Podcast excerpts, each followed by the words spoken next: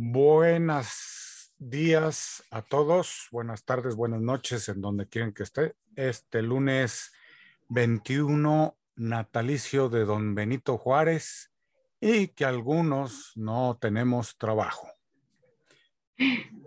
Mi nombre es José Ulises Reina Costa, pero antes que nada es presentarle a la Lady Gaby Martínez.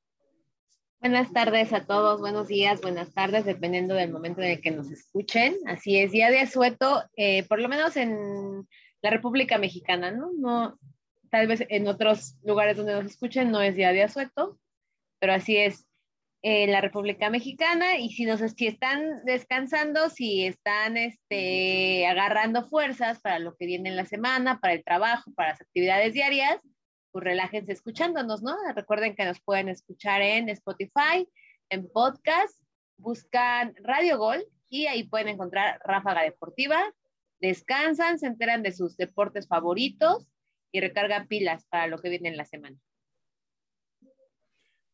Pues lo que tendremos ahora va a ser este un pequeño opinión debates acerca de la lista del Tata Martino.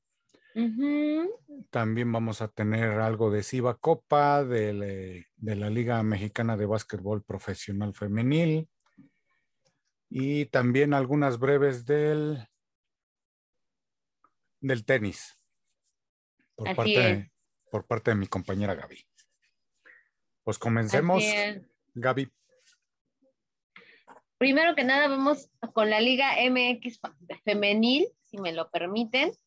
Eh, primero eh, hay que recordar, bueno, la semana pasada ya lo habíamos mencionado, que la selección sub-20 se había eh, quedado en segundo lugar, pero ya tenía su boleto para el Mundial de la Especialidad. Esta, esta semana, la selección mexicana femenil, por medio de sus cuentas de Twitter, dio a conocer que el estadio de Messi 10 podría ser sede de uno de sus partidos lo cual me pone muy feliz porque eso implica que eh, más sedes están pidiendo que vaya la, la, tricolor y eso quiere decir que también están dando cuenta de que hay público. Siempre he dicho que hay público para el fútbol femenil, a pesar de lo que algunos creen. Y eso es una muestra de que sí, de que de verdad en todos los lugares de la República Mexicana hay público para esta Liga MX femenil.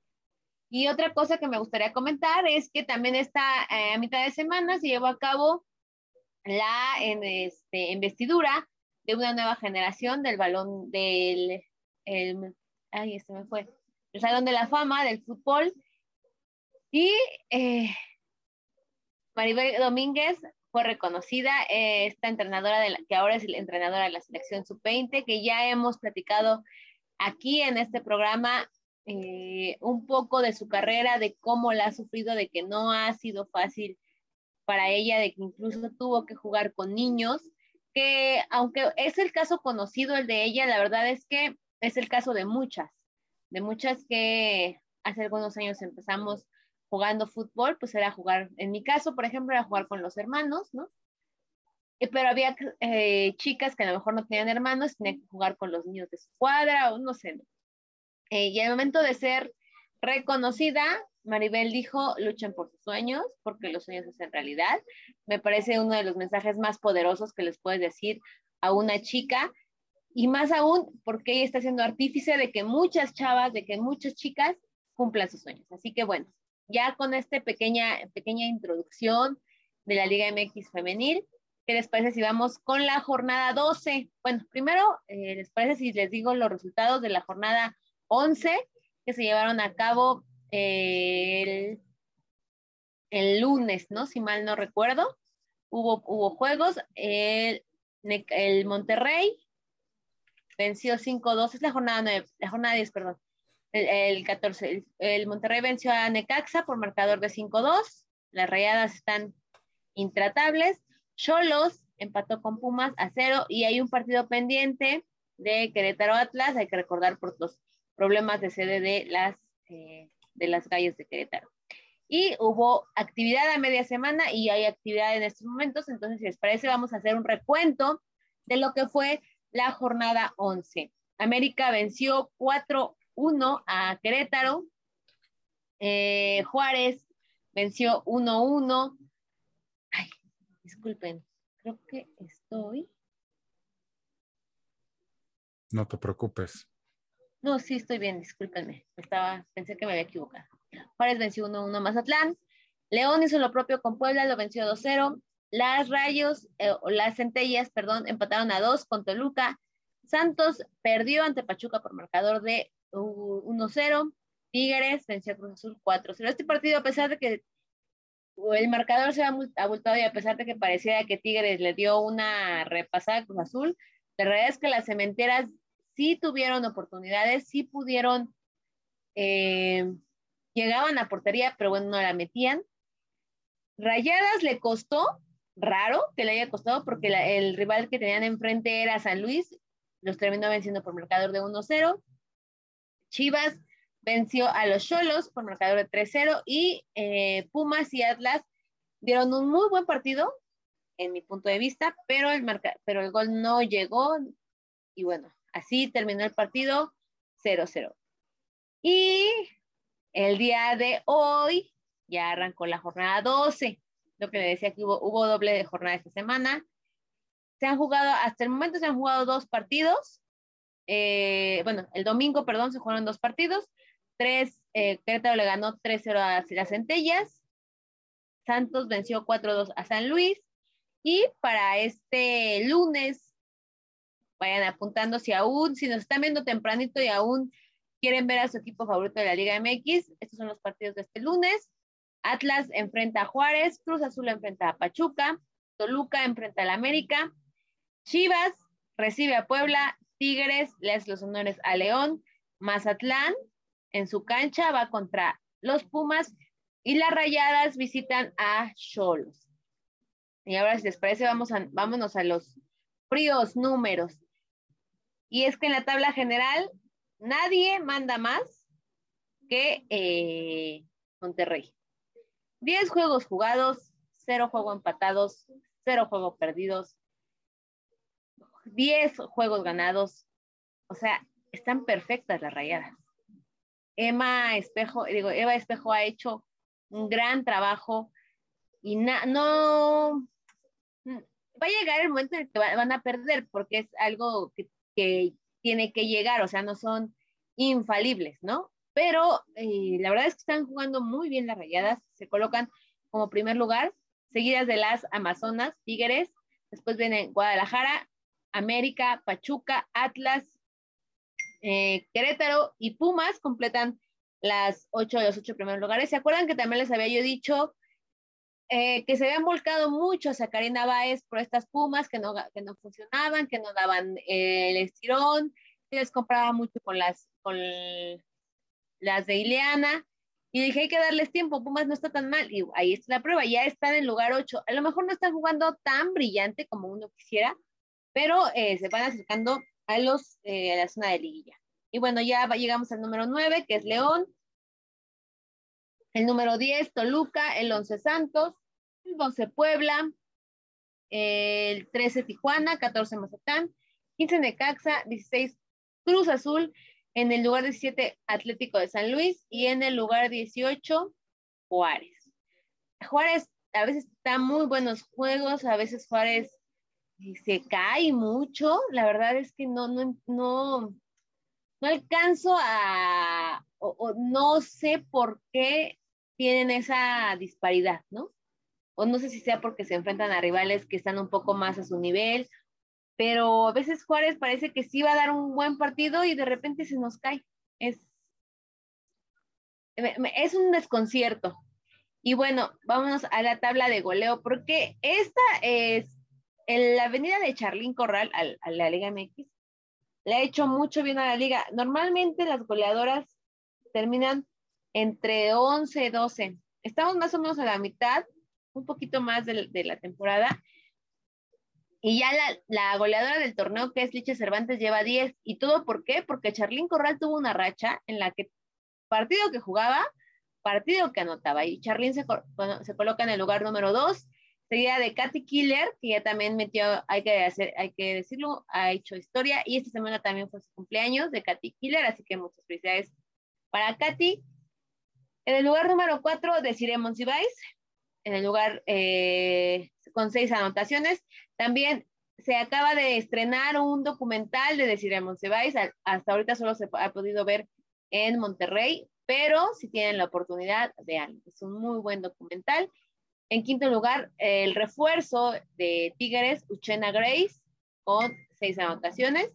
Y después ya sigue Estefania Mayor, Luciana, Nico, Luciana Nicole García y eh, Cristina Pockenrow. Y bueno, hasta aquí con lo que tiene que ver con el fútbol mexicano y la Liga MX femenil.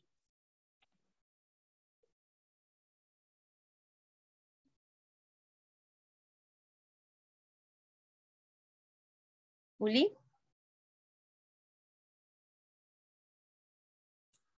Lo estaba en mute. Ah, sí, suele pasar. Eh, muy completo el, el informe del, de la Liga Femenil que va tomando más fuerza, aparte de estos dos años, tres años que tiene ya la liga. Inclusive para mi opinión, creo que más atractiva que la de los hombres ya, realmente, yo diría, porque ya la de los hombres es, se podría decir que ya es este, más que fútbol, es este, más payasada. Es a lo pues que me refiero. No, no sé, pero, pero. A mi opinión, es mi opinión. Sí, claro. me da, me da, a mí me da gusto que se, que se vea que haya, que hay apoyo, que se vea que hay gente que le gusta el fútbol y eso me da, eso me da mucho gusto. Y te lo digo porque yo no soy futbolero, pero cuando veo a las chicas jugar, eh, me nace otra vez este, volver a ver el fútbol y, no el, varonil, sino el femenil. Ay, qué bonito. Porque ponen, ponen seriedad a, un deporte pues, que es muy querido por, por los mexicanos y a nivel mundial, obviamente, pero los mexicanos tienen en su pedestal al fútbol. Entonces me da, me da alegría volver a, a mirar al fútbol, pero en la rama femenil. Ah, me da mucho gusto escuchar que hay gente que le gusta mucho el fútbol femenil, la verdad. Y te digo, pues también me, me, me ha tocado ver también el fútbol de Inglaterra, el fútbol de la UEFA también, porque ahí es donde entran todas las, todos los equipos, como en el varonil, y también el italiano. Pues, este, pues vamos este, con lo de las breves de la NBA. Tenemos la noticia de que LeBron James eh, ahora sí supera a Carmalón y ahora ya es el, el segundo mejor anotador de toda la historia. Carmalón tenía 36.928 puntos y teniendo con su vigésima derrota contra Washington, esto fue en la semana, James llevaba la posición de la lista de anotadores históricos desde el 25 de enero del 2020, cuando superó la marca de Kobe Bryant, que era de 33.643. Ahora es el segundo LeBron, el rey, superó la marca de Karim Abdul-Jabbar. Wow.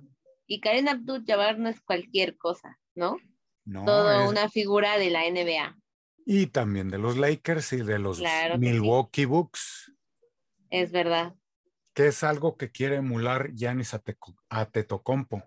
Porque es otro poste muy similar a, a Karim Abdul-Jabbar. Ok.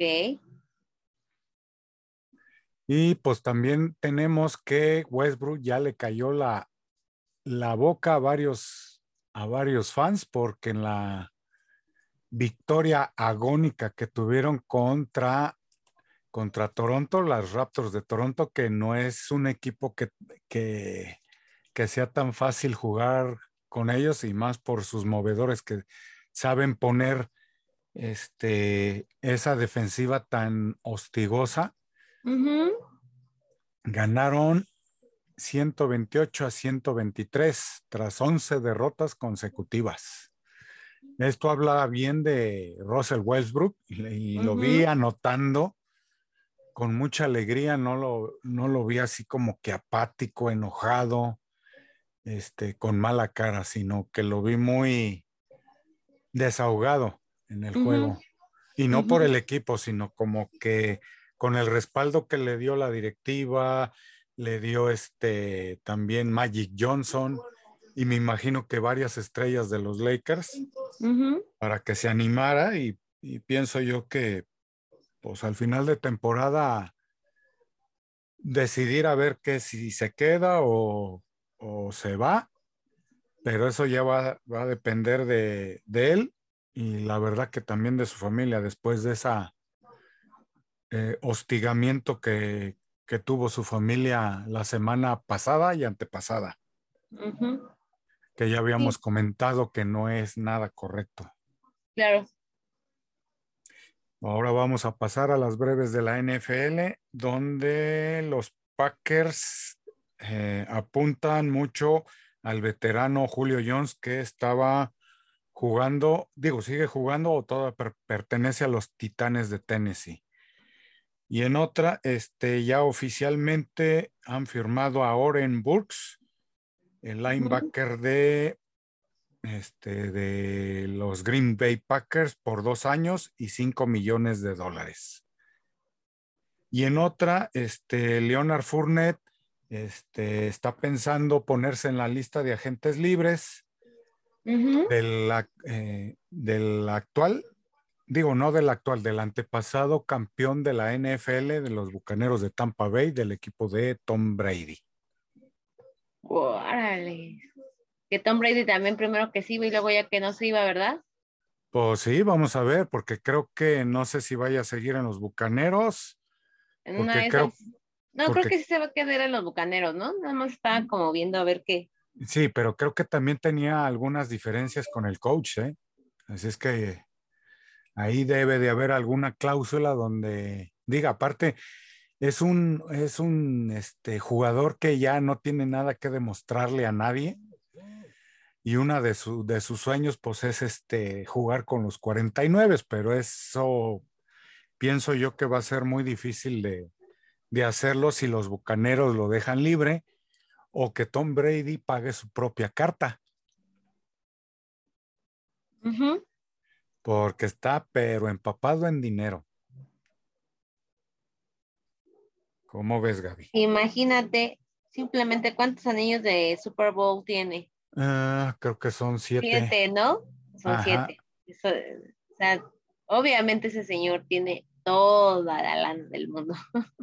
Exactamente, tanto así que se dio el gusto de ir a, a ver un partido del Manchester United y saludar a, este Cristianito.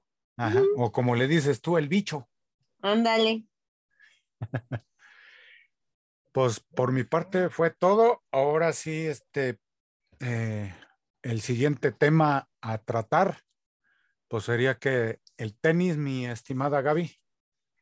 Así es, porque se llevó a cabo esta semana el torneo Indian Wells, que para muchos eh, podría, es considerado incluso ya un, un mayor, ¿no? Y por la importancia que llega a tener. Y bueno, tuvo sus episodios tristes, desagradables, como a veces suele pasar en el, en el, en el, en el tenis o en eventos deportivos.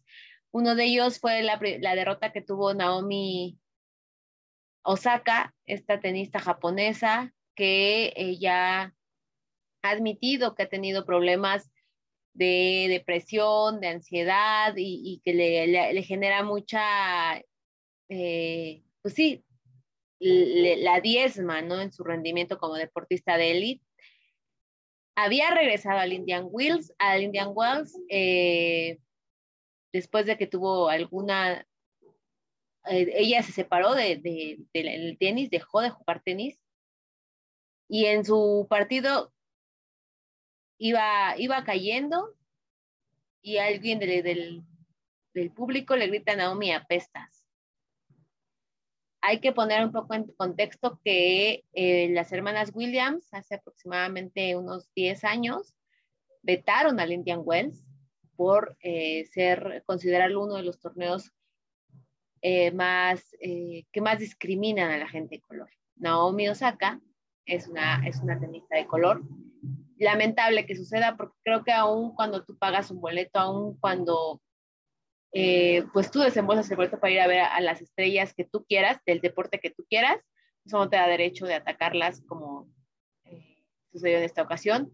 Naomi finalmente perdió y bueno, dejando ese hecho desagradable, eh, todo el mundo estábamos muy emocionados porque parece que Nadal está retomando el, ritmo, parece que Nadal está como en sus buenos tiempos después de que ganó el abierto de Australia, después de que ganó el abierto de Acapulco, llegó al Indian Wells como la máxima estrella, porque eh, hay que recordar que también por, debido a la decisión de Djokovic de no vacunarse, pues no podrá estar en algunos de los torneos que exigen que tenga la vacunación contra COVID.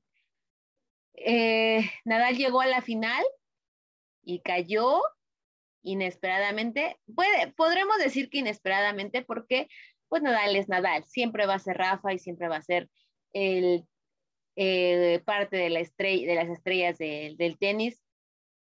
Pero llegó Taylor Fritz, estadounidense, y le ganó al español. Eh, se impuso Nadal por sets corridos de 6-3, 7-6 en dos horas y seis minutos. Eh, Nadal se quedó a las puertas de su cuarto título de Indian Wells. Anteriormente lo había ganado en el 2007, en el 2009 y en el 2013.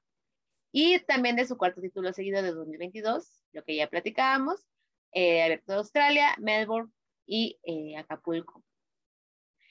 El estadounidense dominó el primer set, como bien, o sea, se, en el, lo podemos ver en, el marcador. Y pese a que tuvo un segundo set más igualado en el tie break, pues al final pesó más el, el, atrevimiento de este, de este jovencito. Nadal sigue de esta manera con 36 títulos de Masters 1000, que es al que, al que pertenece este Indian Wells, uno menos que Djokovic. Y ahora viene lo bueno, o viene lo mejor, diríamos, porque se acaban los torneos de pista dura para Nadal y llegan los de eh, tierra batida o los de arcilla, como normalmente también se le conocen, y ahí Nadal es especialista. O sea, yo creo que ahí se va a lucir todavía más Rafa Nadal. Y también esta semana Roger Federer empezó a subir un video en el que pudimos ver cómo se está entrenando, pudimos ver que ya está mucho mejor de las rodillas que lo dejaron durante estos dos años. Así que muy probablemente veremos a Roger regresar a las canchas, lo cual personalmente me pone muy, pero muy, muy, muy feliz. Y bueno, regresando al, eh, al Indian Wells, ahora vámonos con la rama varonil, y es que Iga Swiatek, espero que se pronuncie porque es polaca, derrotó 6-4 y 6-1 a María Zakari, una griega, en una final que estuvo repleta de errores y así se colocó. La polaca se lleva el eh, Indian Wells. El triunfo le permitirá colocarse en la segunda posición, la mejora de su carrera en el ranking de la gira de la WTA, que se dará a conocer eh, este lunes. La polaca de solo 20 años solo está debajo de Ash Barty, quien no, participó en este torneo. Y Zakari, la griega, la que eh, estuvo en la final, se quedará en el tercer peldaño y lo, lo, convierte en la estrella griega mejor ubicada en el ranking hasta ahora. El partido se vio afectado un poco por las ráfagas de aire que se vivieron y hubo, uh, o sea, nada más para, para poner en el panorama, ¿por qué decimos esto de que estuvo repleto de errores?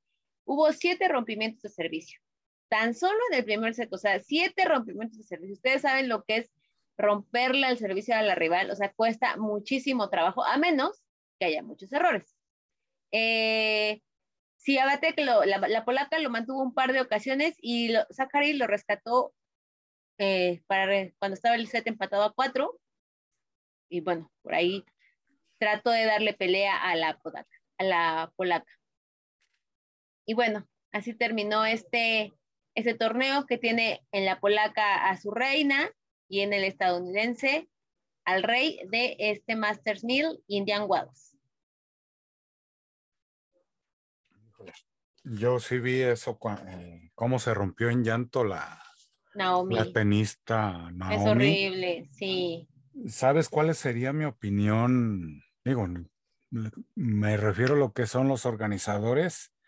Se están arriesgando. Si es la segunda vez que pasa esto, es que la misma organización internacional sería buscar otro campo. Sería buscar otro campo, otra sede de otro país para ese tipo de, es complicado de torneo. Porque ya tienen asignados. O sea, eso sí es, mira, yo también lo, lo pienso así, ¿no? Yo, yo, pienso, no es posible que no se den cuenta, ¿no? No es posible que, se, que vuelvan a repetir este tipo de errores. Podría hasta pensarse, y, y es algo que yo creo que ahí sí no le convendría para nada, pero para nada, que los organizadores están en contubernio con este tipo de personas. La verdad, sí. Porque te digo, eh, Venus y Serena los vetaron. O sea, hubo una temporada en la que, eh, y era la temporada más brillante de las dos, porque primero fue número uno Venus. Sí. Pero después tuvo problemas de salud, este, por lo mismo que tuvo que cuidar su salud, dejó de jugar un poco a al nivel de del elite que, representa la WTA, pero entonces llegó Serena, su hermana, y, eran las estrellas, o sea, después de que hubo esta, estos gritos de discriminación hacia ellas y que ellas se convirtieron en lo que es, en las estrellas que eran, los organizadores las buscaron y dijeron, no, a Indian Well no regresamos, o sea, no vamos a regresar porque eh, sí, te digo, esa idea de que porque compras un boleto tienes derecho a hacer ciertas cosas, eh, principalmente a denigrar al, al deportista, me parece que está muy mal. Y, los, y como bien dices tú, Uli, los organizadores deben de poner cartas en el asunto, porque ahorita han sido palabras, pero no olvidemos lo que le sucedió a Mónica Celes. Mónica Celes fue atacada con un cuchillo por un loco. Sí, en la espalda por un logo que quería que Steffi se siguiera siendo la número uno. O sea, no, ¿sabes? Ay, hijo, no quiero exagerar, pero esto se está pareciendo mucho al fútbol de acá de México. no, pues es que si o sea, está como que aficionado dices, bueno, sí, no sé qué, no sé qué. Tienes derecho. Pero es como te digo, eh, pero eh, no, o sea, la diferencia, la diferencia entre ser un aficionado a un deporte y ser fanático de un deporte es mucha la diferencia. Así es. Y te digo esto, la verdad, inclusive ese tipo de torneos lo ve gente a nivel internacional y no dudes de que uno que otro cibernauta vaya a aventar un, una frase donde sí le duela al Indian Wells, donde sí le cale. Mm. Pues Pero, mira, eh, habrá que ver si realmente ponen cartas en el asunto o si, o si lo dejan pasar, ¿no? Y ahí ya nos daremos cuenta si, si, les molesta, porque digo, Naomi ahorita no, como les acabo de dar el, ranking, como va a aparecer este lunes, pero Naomi sí es una tenista que, que, hay mucha gente que, lo, que la quiere, hay mucha gente que, la va a ver, o sea, no es como cualquier persona, cualquier tenista, ¿sabes? Sí. Entonces, y más allá, pon tú que si fuera cualquier tenista, merece respeto. O sea, no, no puedes eh, sentirte tan vulnerable. Ahora, hay que poner también otra cosa en contexto. El fútbol son 11 contra, eh, los equipos están formados de 11 jugadores, ¿no? Los que están jugando en el terreno de juego. Sí. Y aun cuando el espectador grita, es tanto el ruido que, hay, o sea, es tanto el ruido que hay en las gradas, los que cantan, los que gritan, los que te lamentan, que a veces el jugador de verdad no se alcanza a dar cuenta. No se da cuenta ni siquiera cuando le gritan algo malo, ¿no? Sí. En el caso de los tenistas es muy peculiar porque eh, los, los juegos de los tenistas se realizan la mayor parte del tiempo en silencio. El, espectador debe estar en silencio porque son tan pequeños eh, las canchas, son nada más dos tenistas, cuando más son dos tenistas por, por bando porque se juegan dobles. Sí. Que, que, que, de verdad esta es una situación muy vulnerable. O sea, sí, de verdad es, es muy vulnerable la situación en la que está un tenista cuando está compitiendo. Ahora imagínate que de repente eh, gritan, ¿no? Se termina o no sé, y es como, o sea, está, queda todo en silencio y de repente alguien grita algo. Así es como de, no, no está bien, ¿no? Me parece. Pues tú qué crees que pase, que también haga lo mismo Osaka. Si la invitan, ya no va. No creo que lo haga, pero podría ser una buena medida. O sea, conociendo a Naomi, Naomi, lo que pasa es que, por ejemplo, Venus y, Serena sí tienen también eh, eh, un poco de carácter más fuerte. Naomi siempre ha sido más vulnerable, si, si, aquí, si lo quieres ver. Hay que recordar también cuando eh, en el abierto de Nueva York, el abierto de, de, Estados Unidos, en el Arthur Ashe, estaba la final Serena contra Naomi. Serena pierde los estribos, Serena se equivoca garrafalmente en ese, en ese partido porque pues Naomi con su tenis le estaba ganando. Serena empieza a hacer un show, como el show de Serena Williams, y, y,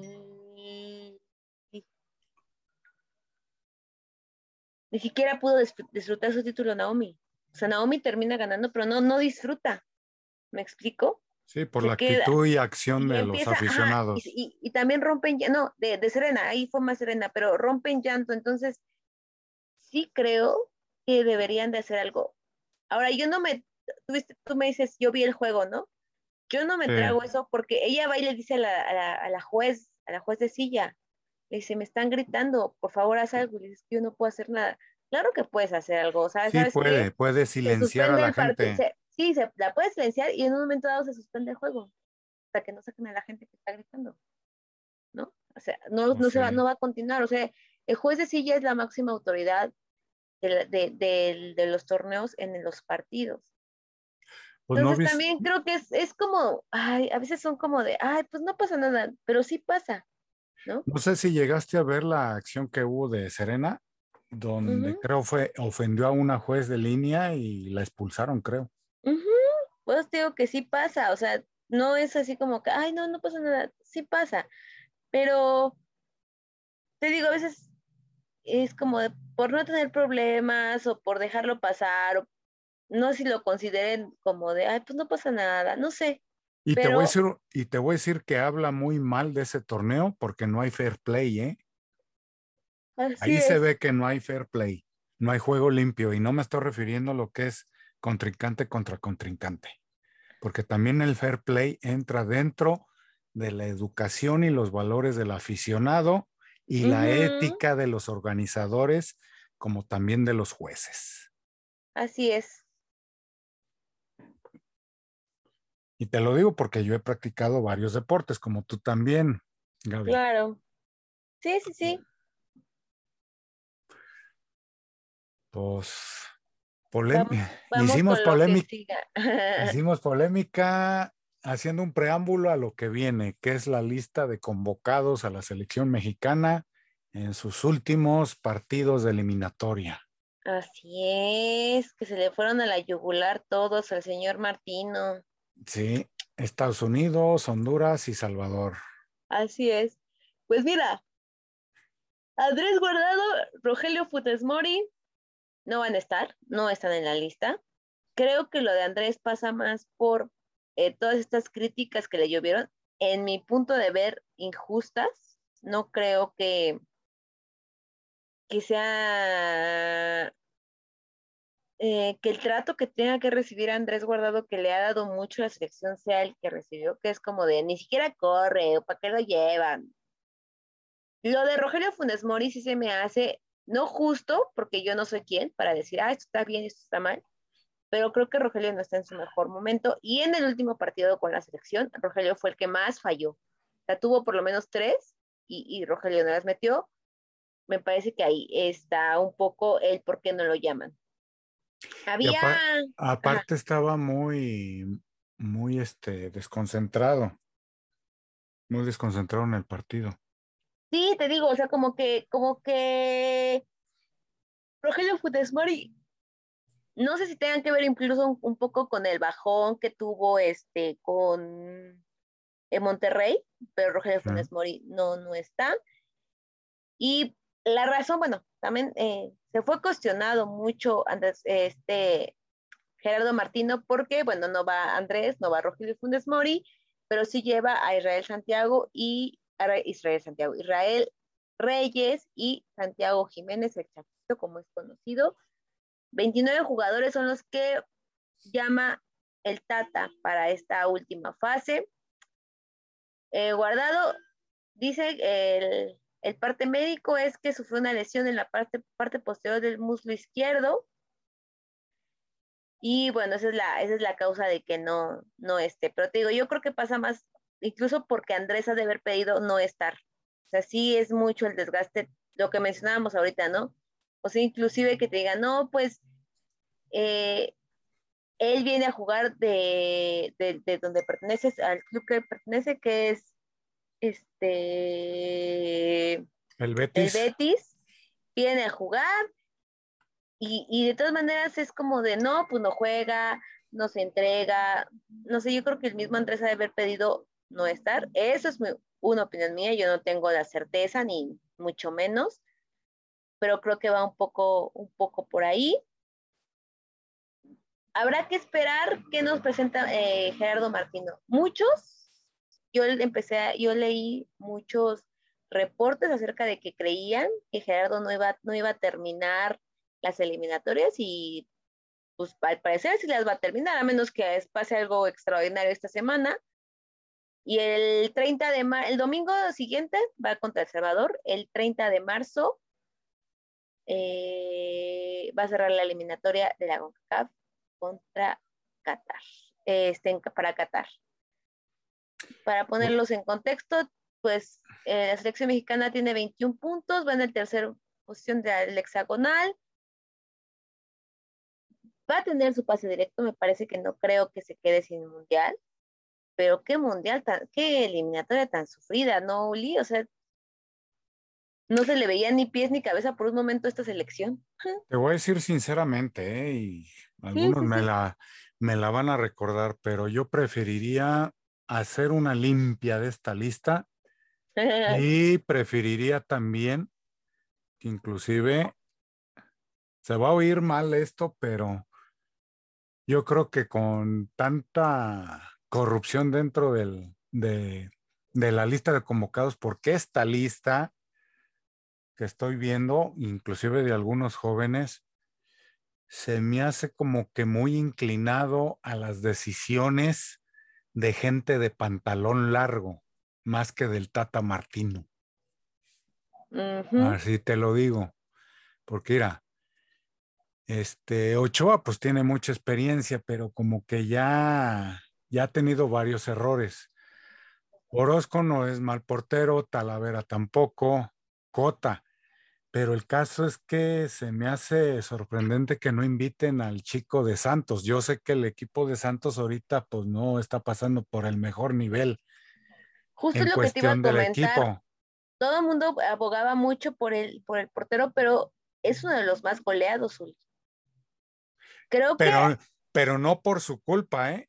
No, no, no, no, no. Pero mira, es, es, es lo que, lo que tú dices ahorita. Porque tiene, el chico tiene talento, inclusive yo creo que tiene mejores reflejos, independientemente de la altura de Talavera y de Cota. Ajá. Y, ¿qué será? Y también tiene mejores reflejos a, a, balón parado y a, y a, balón raso, mejor que Orozco y Ochoa, ¿eh? Pero no está, el equipo no está eh, pasando por el mejor momento. Fíjate que yo no, nunca he sido fan de Ochoa, la verdad.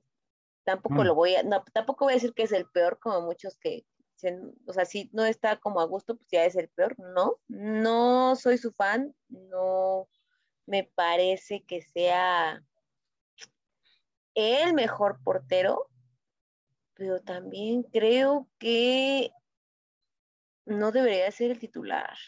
No, vendría en, yo lo pondría como segundo suplente.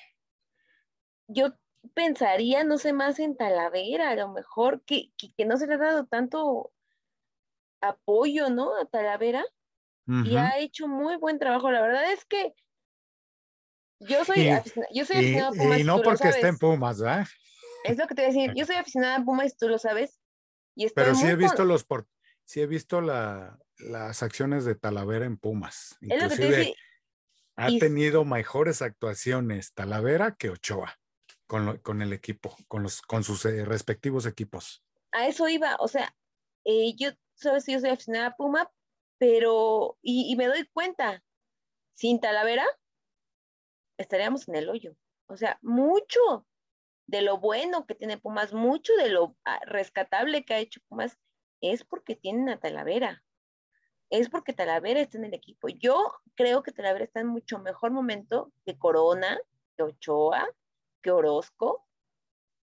Te digo, el, el, chico, creo que se me fue el nombre, podría decir, eh, bueno, se la podríamos, le podríamos poner ahí media palomita porque pues sí, no está jugando, no, no ha tenido a lo mejor la eficiencia que luego se busca, ¿no?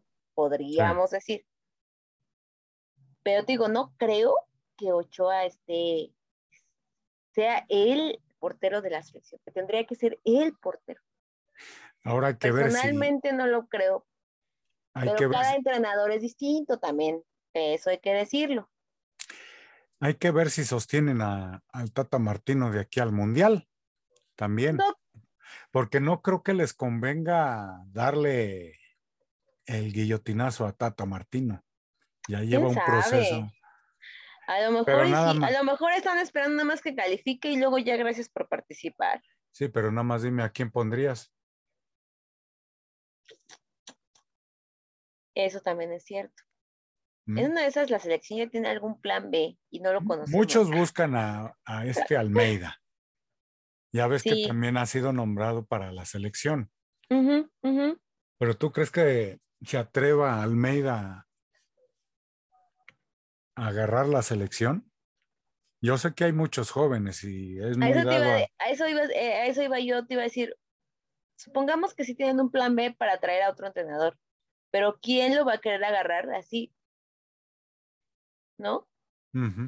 Y aparte hay muchos jóvenes aquí. Yo sabes lo que creo que podría, que podría pasar y que debería de pasar es que eh, John de Luisa, en su, en su puesto de, de presidente de la Federación Mexicana de Fútbol, se sentara tanto con Martino y con los jugadores con los que en teoría Martino no se siente bien y decirles, a ver, aquí no es de contentillo, ¿no? Esto es por la selección mexicana, tenemos que sacar esto adelante, así que si no se caen bien, no van a ser amigos, nada más es como en un trabajo, ¿no? Sí. A veces en los trabajos no te llevas bien con todos, pero pues tienes respeto y tienes este eh, cooperación, ¿no? sé sí, hacer equipo. Voy a cooperar porque pues es, es mi trabajo y voy a hacer mi trabajo, ¿no? Algo así, o sea, que fuera así como, miren, no, bueno, ustedes ni, es, ni queremos que sean amigos siquiera, pero eh, tómenlo como es, como un empleo, porque los futbolistas literal este es su empleo. Y si no se caen bien, pues no se caen bien, pero nada más este... Tú te refieres al Chicharo. Exactamente. Chicharo está jugando muy bien, la verdad. No, y aparte es este, tiene olfato para el gol en cualquier este, ángulo que, que, lo pongas, eh, ahí pone el, ojo. Y si no alcanza a hacer el gol, da el pase muy, muy certero. No, y, la otra es que eh, esto tal vez es un poco como de, de andar bien, ¿no? Sí. O sea, como de traer la suerte de tu lado. Y claro la tiene. ¿Y sabes qué opinión tengo yo de este este, esta plantilla que tiene el Tata Martino, que todavía parece que está jugando este, damas chinas en vez de ajedrez. Sí. Digamos que sigue probando jóvenes, pero ya no, son, son eliminatorias, no son, no son amistosos.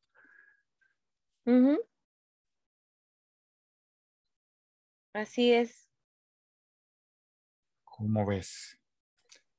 Pues, pues habrá que esperar.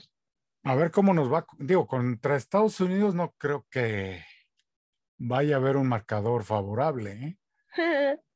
Ese yo creo que es el partido que más les, les preocupa a los directivos. Yo creo que los otros como quieran. Pero te, digo, ni se vayan, ni, ni está en peligro, así como muchos lo quieren hacer. No está, México va a estar en el Mundial. O sea, seguramente no habrá eh, bombo y platillo, seguramente no serán wow, ¿no? Pero México va a estar en el Mundial, eso no tengan duda. Pues si está en el Mundial, se me hace que va a ser eliminado en la primera ronda. Eso sí, puede ser. Tristemente. Porque te voy a decir que van a ir a la, eh, los otros dos equipos van a ir a la yugular, ¿eh? Honduras y Salvador. Aprovechando. Y no van a ir al balón, ¿eh? En un mejor, aprovechando que México no está en su mejor momento, van a querer. Y no, van, no van a ir al balón, ¿eh? Nomás eso te digo. pues ahora pasemos lo que es a las a, los detalles y puntualidades de la Major League Baseball. Pues mira, ya empezaron los juegos, ya estamos eh, en pretemporada oficialmente, ya se está todo preparando. Entre lo relevante o en lo que más está llamando la atención ahorita son los, los fichajes que se están dando en, en las grandes ligas y es que muchos que parecía que no, y ya estaban con, como con un equipo que ya tenían su futuro ya listo y ya tenían todo preparado, pues hay cambios. Y uno de ellos es el de eh, Carlos Correa, que se va a los mellizos, que estuvo con los Astros, que incluso estuvo en este eh, eh, en esta acusación de robarse las señales, era uno de los implicados, al final salió bien librado, nadie dijo que había sido él, se queda en, se va a los mellizos, Altuve hoy fue entrevistado y decía que le sorprendía mucho que se hubiera ido. otro que también, un fichaje que también está causando un poquito de, de sorpresa es el de Trevor Story, se va a los Medias Rojas. Y eh, me gustaría nada más platicar un poquito de que Julio Urias, este, este pitcher de los Dodgers, lo vi lanzar entre semana en, en algunas prácticas del equipo de Los Ángeles y está en muy buenas condiciones físicas. La verdad es que sí es... Eh, muchos de los peloteros en este parón que tuvieron se dedicaron a, a, entrenarse por su parte. Urias es uno de ellos y le está resultando muy bien, muy bien por Julio, la verdad, me da mucho gusto. Y me gustaría nada más ya para cerrar este programa, porque ya vi que se nos está acabando el tiempo, hablar un poquito de lo que pasó en el Gran Premio de Bahrein, porque inició la eh, temporada de Fórmula 1 y primero la FIA el sábado, antes de que se, eh, se diera a conocer eh, la pole position, anunció que eh, el error de Michel Masi fue un error humano, que él actuó de buena fe en el controvertido Gran Premio de Abu Dhabi, en el que puso fin a la temporada y en el que ya todos sabemos la historia, y que Max Verstappen fue el ganador. Bueno, eh, en ese entonces se dijo que se iba a hacer un, una investigación a fondo, finalmente la FIA da a conocer que lo considera un error humano, no se va a repetir la carrera ni mucho menos, los resultados quedan tal y como había quedado la temporada. Eh, Masi estuvo como director de carrera el mes pasado, pero luego ya, ahora ya lo tienen en otro, en otro puesto. Al término de esa carrera, principalmente Toto Wolff de la escudería de Mercedes, igual que Hamilton, mostraron su disgusto, pero bueno, si hubieran ganado ellos, no creo que hubieran mostrado su disgusto, ¿no? Y bueno, ya sin más eh, preámbulo, vamos a lo que sucedió el, este gran premio. No sé, no sé tú, Uli, si pudiste ver la carrera del, del domingo. No, no, no tuve oportunidad. Estando a 10, 7 carreras del final, Checo estaba en la posición número 3. Y ahí me tienes, y yo creo que yo y muchos gritándole a la televisión, corre Checo, corre. El motor no pudo más. Esta, esta, esta temporada va a tener algunas modificaciones en los automóviles, en los monoplazas, como se desconoce, y eh, se tenía mucha incertidumbre de lo que fuera a suceder con los nuevos monoplazas. Y los dos, los dos este, Red Bull, los dos, este, se destronó el, motor, el motor no dio para más. Hamilton batallando toda la carrera, toda la carrera batalló Hamilton y al final eh, el Ferrari, la escudería del, del sí, el caballo rampante, hace el 1-2, Charles Leclerc se, sube al podio, seguido de Carlos Sainz Jr. Y Hamilton se quedó eh, con la tercera posición. Así terminó el Gran Premio de Bahrein. Eh, Ferrari cantó victoria por primera vez en dos años y medio. La verdad es que se lo, se lo merecían Ferrari en el 2020, cuando se desata la, pandemia, ellos estaban celebrando un aniversario muy especial. No pudieron lograrlo, hubo muchos cambios. Hay que recordar que se fue Bethel, eh, que también tuvo una más o menos brillante, no brillante, pero decorosa participación con Ferrari. Termina yéndose la temporada, la temporada pasada. Llega Sainz, no tienen tan buena temporada, la verdad es que les costaba. Además de que todo el mundo estábamos como muy enfocados en lo que sucedía con Mercedes Hamilton y Red Bull Verstappen. Y eh, para cuando empezó la pretemporada del Gran, de la Fórmula 1, se escuchaban muchas muy buenas opiniones acerca de que los monoplazas de Ferrari estaban muy bien y hoy fue la confirmación. Habrá que ver qué sucede, ¿no? Habrá que ver que si, si pueden aguantar el ritmo y habrá que ver si eh, Red Bull y compañía los dejan, porque yo creo que Red Bull va a hacer cambios. Así como hoy se les quedaron los dos carros parados, estoy segura que para el siguiente Gran Premio va a haber cambios en sus en sus monoplazas. Pues qué, eh, qué completo, ¿eh? Te, te aventaste con estas dos, dos resúmenes, tanto del béisbol de las grandes ligas como de la Fórmula 1, donde también compite Checo Pérez, nuestro piloto mexicano y tapatío. Así es. Y pues sigamos con las noticias, sigamos con las categorías femeniles. Pues este fin de semana, el sábado, se, jugó, otra de las jornadas de la Liga Mexicana de Básquetbol Profesional Femenil, donde las escaramuzas ganaron por corto margen a las barreteras de Zacatecas, 61 a 58. Las plebes, este, Ganaron también muy apretadamente 95 a 94 a Quetzales de Sajoma de él a Ciudad de México. Algodoneras cayó ante Teporacas de Chihuahua 44 a 66. Racers, este, la verdad que va de mal en peor. Yo pensaba que iba a ser un equipo que iba a dar este, más pelea, pero eh, Leñadoras le ganó 89 a 58. Fue una paliza. Y otra paliza, pues fue ante las Finis de Monterrey, que cayeron 107 a 67. Y las Regias es la que está dando la sorpresa. Y ahorita les digo por qué. Porque le ganaron a las campeonas Lobas de Aguascalientes 86 a 71. Para este domingo, este, Regias, como les decía, la sorpresa de esta jornada, los dos juegos se los ganó y en esta 73 a 65 a Lobas. Phoenix volvió a caer ante Mieleras, 97 a 53 en otra paliza. Este, las plebes otra vez volvieron a ganar dos juegos consecutivos a las Quetzales de Sajoma. Algodoneras aquí sí se emparejó, pero no ganó. Perdió nomás por un solo punto y está 54 a 55. Teporacas fue la que ganó.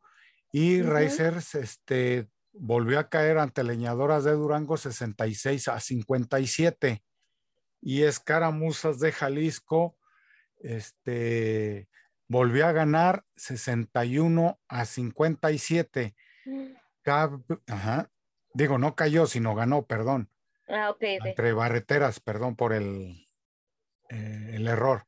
Pero Escaramuzas ganó 61 a 57, pero esto, esto está hablando de que tanto barreteras como escaramuzas, pero más, este, están, están a la par, pero aquí barreteras necesita ponerse más, eh, más fino en sus tiros, más este, cuidadosas en, los rebotes, por lo que yo, eh, yo vi ayer, porque en los últimos cuartos es donde están este, perdiendo la concentración y, también perdiendo los estribos. Así es que necesitan concentrarse en las barreteras. Y Escaramuzas poco a poco ha estado fortaleciendo la, la defensa, la ofensiva, el, la estrategia que está mandando Carlos Gorosito está empezando a dar frutos a la ofensiva. Y ahora vámonos a las estadísticas. Claro que sí. En la conferencia donde están las Lobas, Lobas está 6-2, 6 ganados, 2 perdidos, Regia 6-0. Eh, eh, aquí es por diferencia de, de canastas. Teporacas de Chihuahua va 4-4, Leñadoras 3-5, Atléticas de Monterrey, eh, Atléticas de Santiago, Nuevo León, perdón, 3 a 3, Algodoneras, no, perdón, es Regias de Santiago, Nuevo León y Atléticas de Monterrey, perdón. Ok, ok, ok, ajá. Algodoneras de la comarca, 2 ganados, 4 perdidos y Racers va 0 ganados, 6 perdidos. Y en la otra conferencia, Mieleras va 8-0, va invicto, es eh, de, de todas las equipos es el que va invicto. Escaramuzas está en segundo lugar en su conferencia con cinco ganados, un perdido. Quexales tres y cinco perdidos. Mezcaltecas va tablas 3 a 3. Phoenix va dos ganados y cuatro perdidos. Barreteras eh, es la que va casi al fondo de la tabla y las plebes van 3-3. Aquí es por diferencia de canastas o puntos, pero más bien es canastas. Y ahora vámonos a la Ciba Copa. Estuviste ahí, por cierto. Eh, ¿En la no, Copa, no? No, sí, pero la, la temporada pasada, digo, la antepasada es, donde estuve, más bien. Ah, ok, ok, ok. Y aquí, pues, eh, los equipos que van a estar van a ser los Caballeros de Culiacán, eh, de, también están los Rayos de Hermosillo, los astros de Jalisco aquí están supliendo lo que es a los extinguidos gigantes de Jalisco. También va a estar los venados de Mazatlán, los pioneros de los mochis, los halcones de Obregón y los onquis de Tijuana. Y aquí me falta, y los ostioneros de Guaymas, que es el que me faltó. Entonces va a estar nutrido el, la Cibacopa y dentro de una semana y media empieza ya la, ya la temporada, ya los, este, los equipos están reforzando. Y la verdad que es algo muy diferente a la Liga Nacional de Básquetbol Profesional. Es, aquí, aquí es más físico. Okay. Y, y, en la liga pues es así como que más estratégico, se va a oír un poquito fuerte lo que voy a decir, pero las Ibacopas no son para nenas. Perdón, perdón por decir eso, pero me refiero a lo que es a los hombres, porque ya ves que cualquier faula aquí eh, se va a jugar físico, se, se, escucha mal, pero disculpen, este, damas, señoras y, y niñas. Y principalmente tú, este, Gaby. Ok. Dejémoslo en que son, en que no es para sensibles, ¿no? Ok, ok. Está bien, está bien. Pues por mi parte fue todo. Y, es el momento de despedirnos. Exactamente, y de que nos digas tus redes sociales y dónde se pueden conectar. En Twitter estoy como Gabas Martínez P. Y en Instagram soy Gaby-Martínez84. Ahí podemos estar eh, comentando más de deportes. ¿Y dónde se pueden este, bajar la aplicación y conectar, mi estimada Gaby? Ah, bueno, en, cualquier, eh, recuerden que se puede conectar en desde Spotify, desde eh, podcast, busquen Radio Gol y a partir de ahí nos pueden encontrar como Ráfaga Deportiva y ahí estamos. Para que puedan escucharnos eh, el capítulo más reciente o los, el capítulo que ustedes quieran, ahí pueden escuchar. Inclusive ahí los pueden encontrar, emisiones este, anteriores, por si es. que no los escucharon. Y mis redes sociales en Facebook es el Mundo Metal Deportivo de Odiseus. Y si quieren el personal, eh, pues es el metalero, es Odiseus School Racing. Y en Twitter me pueden este, encontrar como Odi School-73 y en TikTok como Ulises School Racing. Pues esta, esta fue otra emisión de Ráfaga Deportiva. Hasta luego, Gaby. Hasta luego, que estén muy bien a todos.